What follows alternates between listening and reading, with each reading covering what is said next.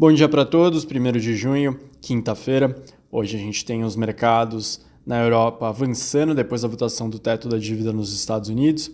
Ásia sem uma direção muito clara. Dólar também teve um dia mais tem um dia mais dividido.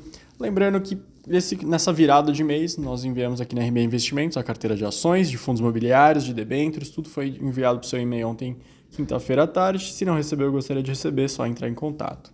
O petróleo opera num dia de queda e minério de ferro avança no dia de hoje. O teto da dívida foi aprovado por 314 votos a 117, segue para o Senado e depois para o Biden assinar.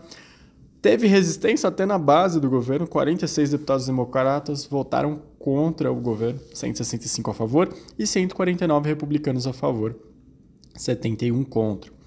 Isso impede um calote da dívida americana. Se não fosse suspenso até o dia 5 de junho, o Tesouro não ia conseguir honrar algumas obrigações financeiras.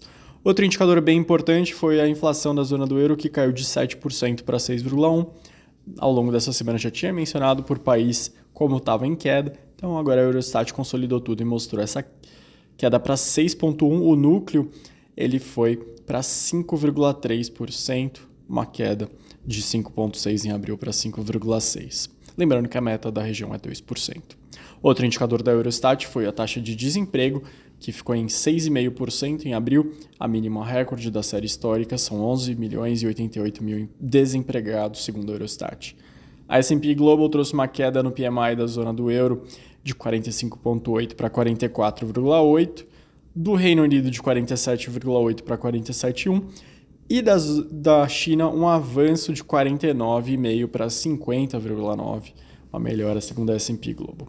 Aqui no Brasil também teve votação importante. A Câmara dos Deputados votou a medida provisória que garante a reestruturação dos ministérios, eh, indicada logo no começo do governo, no começo de janeiro. Depois tem uma, uma, uma ameaçada do próprio Congresso de votar contra e voltar aquele com 17 ministérios a menos, como era a estrutura ministerial do governo Bolsonaro.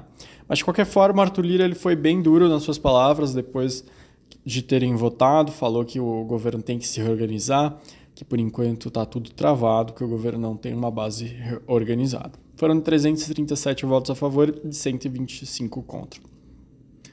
Outro destaque: um estudo mostrou que 98% das cidades vão ganhar com a reforma tributária. É um estudo do IPEA, vai atingir entre 85% e 98% do, ao longo dos 20, 20 anos adiante, um crescimento na arrecadação. Esses são os destaques da quinta-feira. Bom dia para todos e até mais.